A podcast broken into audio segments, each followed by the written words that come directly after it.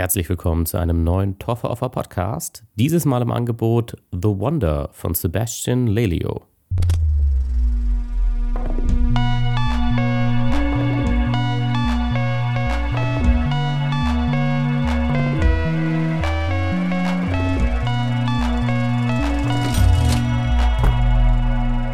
Ja, zuallererst natürlich, diesen Namen habe ich eventuell auch wieder gebutschert. Das ist ein Regisseur aus Chile. Deswegen, oh, seht's mir nach. Ich bin nicht sicher. Den Vornamen würde ich französisch aussprechen. Sebastian Lelio gibt es auch im Italienischen. Keine Ahnung, wie man es ausspricht. Ich hoffe, es hat halbwegs geklappt.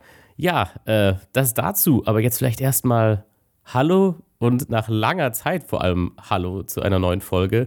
Das war die längste Pause, die der Torfer Podcast je gemacht hat.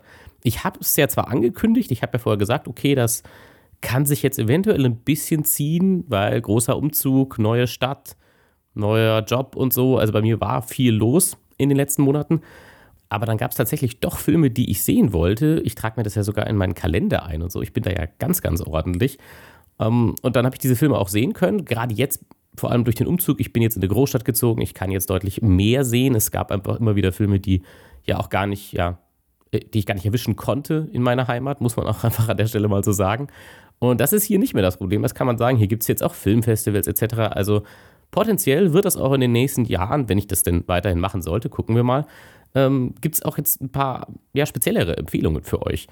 Aber das Problem war tatsächlich, erstmal lief doch wirklich gar nichts gefühlt die ersten paar Wochen und dann gab es einen Film, ja, direkt in der Umzugszeit. Da war ich noch nicht umgezogen, aber ich hatte schon alles abgebaut da hatte ich einen Film auf dem Schirm, den ich gerne besprochen hätte und den wir auch am Ende des Jahres besprechen werden. So viel Spoiler ich an der Stelle. Natürlich werden wir am Ende des Jahres über Nope von Jordan Peele sprechen. Über den hätte ich viel, viel zu sagen gehabt im Nachhinein. Und ja, der kam zu einer Zeit raus und ich habe ihn zu einer Zeit das erste Mal gesehen, ja, wo ich aber keinen Zugang zu meinem Equipment hatte und dann habe ich ihn sogar nochmal im Kino gesehen. Und ja, da war es aber schon lange, lange her. Ich wollte dann auch keine Folge machen zu einem Film, der schon sechs Wochen im Kino läuft. Das hat sich auch ein bisschen deplatziert angefühlt. Und dann gab es noch einen Film, auch den werden wir in gewisser Weise am Ende des Jahres besprechen, und zwar den neuen Film von Park Chan-wook, das ist der Regisseur von Old Boy. Und sein neuer Film ja, kam jetzt raus, beziehungsweise ich konnte ihn hier sogar auf einem Filmfestival sehen in der Stadt. Und das ist das erste Mal gewesen in meinem ganzen Leben, dass ich einfach aufgrund des Wochenendes, das voranging, es war am Sonntag, war diese Filmvorführung, und am Sonntag, als ich in diesem Film saß, ich war einfach zu müde und ich habe es buchstäblich nicht geschafft, die Augen offen zu halten. Es liegt überhaupt nicht am Film. Ich war nicht in der richtigen Verfassung. Dann war es aber natürlich auch noch mit äh, im Originalton mit Untertiteln, was ich ja an sich super finde. Aber das ist natürlich dann schon noch mal ein bisschen fordernder. Man muss natürlich schon noch mal bewusster gucken. Und wenn man dann übermüdet ist und die Augen nicht aufhalten kann und das in der Sprache ist, die man halt dann nicht versteht, in dem Fall eben Südkoreanisch, ähm, ja, dann hat man keine Chance. Das war es dann einfach. Und deswegen, den hätte ich so gern besprochen. Der war fest auf der Agenda. Ich bespreche den auf jeden Fall. Und ja, dann ähm, hat sich das nicht ergeben. Aber auch den besprechen wir am Ende des Jahres. Und ja, jetzt kommen wir vielleicht endlich mal zu der eigentlichen Folge jetzt. Worüber reden wir jetzt? Es ist jetzt kein, das auch mal vorab, es ist jetzt nicht das Highlight des Jahres, was wir jetzt besprechen werden, aber es ist ein interessanter Film. Und das, darum ging es ja immer in diesem Podcast, interessante Filme zu besprechen, Sachen, wo ich sage, okay, habt die mal auf dem Schirm oder hey, wenn ihr Bock habt, auch mal auf was Ungewöhnliches, dann guckt doch da mal rein. Und darüber reden wir heute. Und das ist in dem Fall eben The Wonder von Sebastian äh, Lelio, würde ich jetzt sagen. Ähm, genau, der werte Herr ist eben aus Chile und ist primär jetzt, glaube ich, in einem größeren Filmpublikum zumindest bekannt für seinen äh, Film aus Chile damals, äh, A Fantastic Woman. Dafür hat er nämlich äh, 2000, äh, den hat er 2017 gemacht und 2018 hat er dafür dann bei den Oscars in der Kategorie bester fremdsprachiger Film gewonnen. Ähm, also das ganze Team natürlich in dem Fall. Und das hat ihm auf jeden Fall natürlich so einen gewissen Boost gegeben. Er hat dann daraufhin einen Film von sich selber für Hollywood nochmal geremaked, Gloria. Und jetzt hat er eben ja wieder eine Hollywood-Produktion, kann man schon sagen. Ähm, The Wonder, es ist definitiv immer noch ein Indie-Film. Er ist für Netflix vor allem produziert, also er war jetzt auch nur eine Woche in den Kinos in den USA und bei uns kommt er direkt auf Netflix, beziehungsweise vielleicht lief er hier auch auf ein, zwei Festivals, das kann natürlich sein. Aber ja, ist ein Netflix-Film und dementsprechend natürlich kann man hier vorab auch schon sagen, wenn ihr jetzt Bock auf den Film bekommt nach dieser Folge, wenn ihr ein Netflix-Abo habt, gibt es überhaupt kein Problem, den anzugucken. Dementsprechend, ja, das mal vorab, wo ihr diesen Film erwischen könnt. So, das dazu. Aber warum wollte ich den Film denn sehen? Das ist ja auch immer so eine Kategorie mittlerweile in diesem Podcast geworden.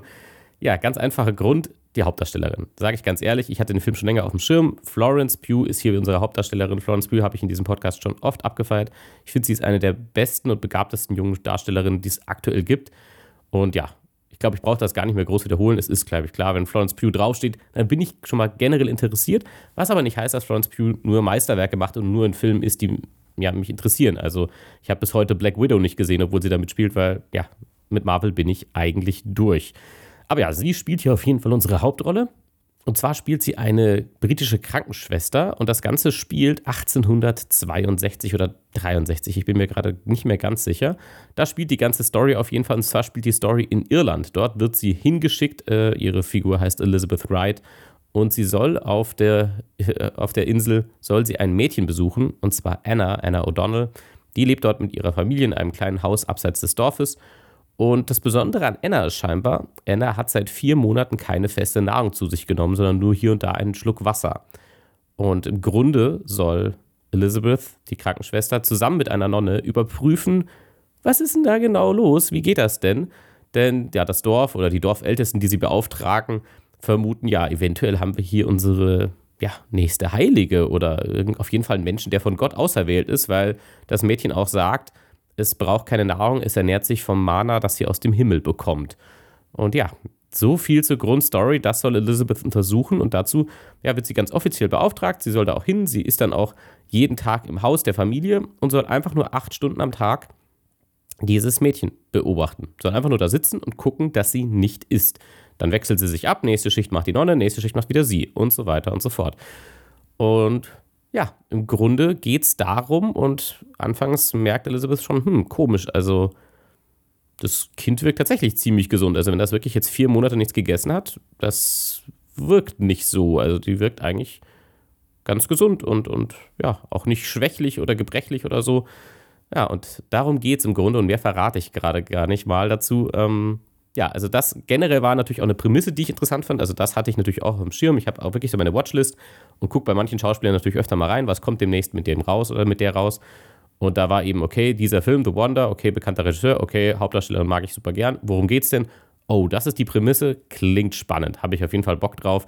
Ich bin ja bekennender, ja, äh, Agnostiker, Atheist würde ich noch nicht ganz sagen. Ich respektiere das ja, andere Religionen und Leute und wenn sie sie ausleben wollen, solange sie sie für sich ausleben und nicht für andere Menschen. Aber natürlich finde ich solche Themen interessant, wenn es hier um Religion geht und ja, wie legit ist das Ganze und was will der Film vor allem für eine Aussage machen. Das ist ja auch immer sehr unterschiedliche, unterschiedliche Regisseure sagen sehr unterschiedliche Dinge über Religion. Und das fand ich hier auf jeden Fall spannend. Was kann man denn an sich an dem Film jetzt mal bewerten? Was ist denn ganz gut, was ist nicht so gut?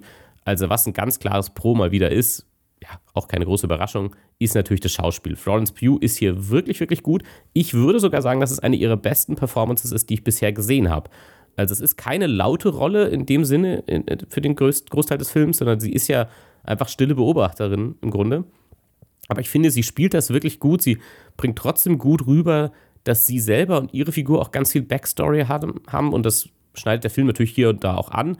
Aber sie selber bringt das schon rüber. Also, dass sie Sie ist zwar stoisch und selbstbewusst, vor allem für die Zeit, in der sie lebt, aber man merkt, okay, hier gibt es schon auch vieles unter der Oberfläche, was diese, ja, was diese Frau wohl beschäftigt. Und ähm, ja, also ich fand sie hier wirklich fantastisch als diese Krankenschwester Elizabeth Wright.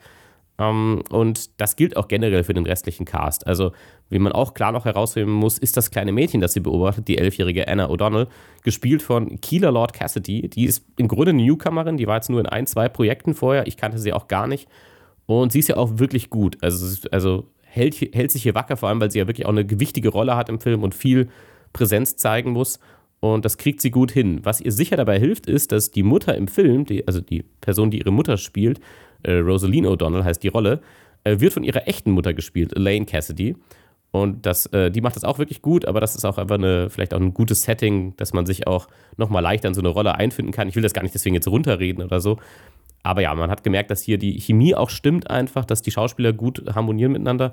Und das Einzige, was vielleicht so ein bisschen raussticht, aber es liegt nicht am Darsteller, muss ich sagen, ist Tom Burke. Das ist auch ein Darsteller, den kennen die wenigsten, glaube ich. ich. Vom Namen her muss ich auch sagen, musste ich ihn jetzt immer noch mal googeln, weil ich ihn noch nicht so namensfest im, im Schädel habe. Er ist so generell jetzt in den letzten Jahren, ist er mir vor allem als Indie Darling begegnet. Also er ist in The Souvenir im Part 1 und Part 2. Er hat in äh, David Finchers Mank, das ging ja über die äh, Produktion ähm, von Citizen Kane und da hat äh, Tom Burke ganz kleine Rolle als Orson Welles tatsächlich, den spielt er da. Man erkennt ihn aber nicht so richtig gut. Und ansonsten kannte ich ihn vor vielen Jahren schon aus Only God Forgives. Da spielt er auch jetzt keine Riesenrolle, aber da hat er sich schon so ein bisschen eingebrannt, weil er hat schon so ein sehr eigenes Gesicht, muss man einfach sagen. Er hat so ein Ausdruck, ausdrucksstarkes Gesicht und äh, da, das bleibt irgendwie, bleibt das in Erinnerung, selbst wenn man ihn nicht mehr klar benennen kann oder sich den Namen nicht merken kann. Also man erinnert sich an den. Und er spielt hier in diesem Film einen Journalisten, der auch auf die Insel geschickt wird und im Grunde ja über dieses Mädchen und dieses Phänomen dort schreiben soll. Und ja, äh, Florence Pughs Figur hält ihn erstmal davon ab. Sie will generell erstmal schauen, dass das halbwegs wissenschaftlich zu sich, äh, vor sich geht und dass hier nicht irgendwie alles so unter völlig weirden Bedingungen kontrolliert werden soll. Allein schon, dass sie immer wieder ins Haus der Familie geht, um da das Kind zu beobachten, findet sie eigentlich schon nicht so ideal. Und dann kommt noch dieser Journalist, der da auch noch irgendwie sich einmischen will, das, da ist sie erstmal nicht so ein Fan von. Und warum sage ich jetzt, dass Tom Burks Figur aber doch irgendwie ein bisschen komisch raussticht? Weil, so viel sage ich jetzt vor, vorweg, also ich spoilere jetzt nicht den ganzen Film, aber diesen Teil werde ich jetzt schon erwähnen. Es entspinnt sich dann schon so eine Art Love-Story zwischen der Krankenschwester und dem Journalisten und das wirkte für mich sehr plakativ und hatte für mich nicht so jetzt, also für mich hat es nicht so wirklich Sinn gemacht, warum das jetzt hier sein muss. Ähm, es hätte es nicht gebraucht. Es, bis jetzt bin ich mir immer noch nicht klar, welchen, welchen Mehrwert es zur, zum Film und zur Aussage des Films liefert. Also ich spüre das nicht wirklich. Ähm, aber ja, dementsprechend davon war ich jetzt nicht so ein Fan von und dadurch wirkte auch die ganze Rolle von Tom Burke so ein bisschen, ja, eben deplatziert einfach. Aber wie gesagt, das Schauspiel ansonsten ist wirklich sehr, sehr gut. Also eben bei manchen wirklich mitunter ihre besten Leistungen. Und was auch den Film auf jeden Fall auch noch sehenswert für euch macht, würde ich sagen, ist wirklich der Soundtrack und die Atmosphäre, die dieser Film hat. Denn wie gesagt, das Ganze spielt äh, in Irland 18, 1860, also genauso sieht es auch aus, wie man sich jetzt auf Anhieb vorstellt. Alles ist grau und matschig und dazu kommt aber ein Soundtrack, der gar nicht in diese Zeit passt, sondern der sehr nebulös, muss man wirklich sagen, und auch teilweise unheimlich ist, denn dieser Soundtrack ja, das sind oft manchmal nur so Klänge und teilweise sind da Stimmen zu hören oder Gesänge, aber auch nur ganz kurz. Also, ja, also wenn man es jetzt ja vom Feeling her beschreiben würde, gerade passend zu dem Film, es klingt fast oft so, als wenn da irgendwelche Stimmen aus dem Jenseits rufen würden oder, oder sind es Gesänge von Engeln oder so.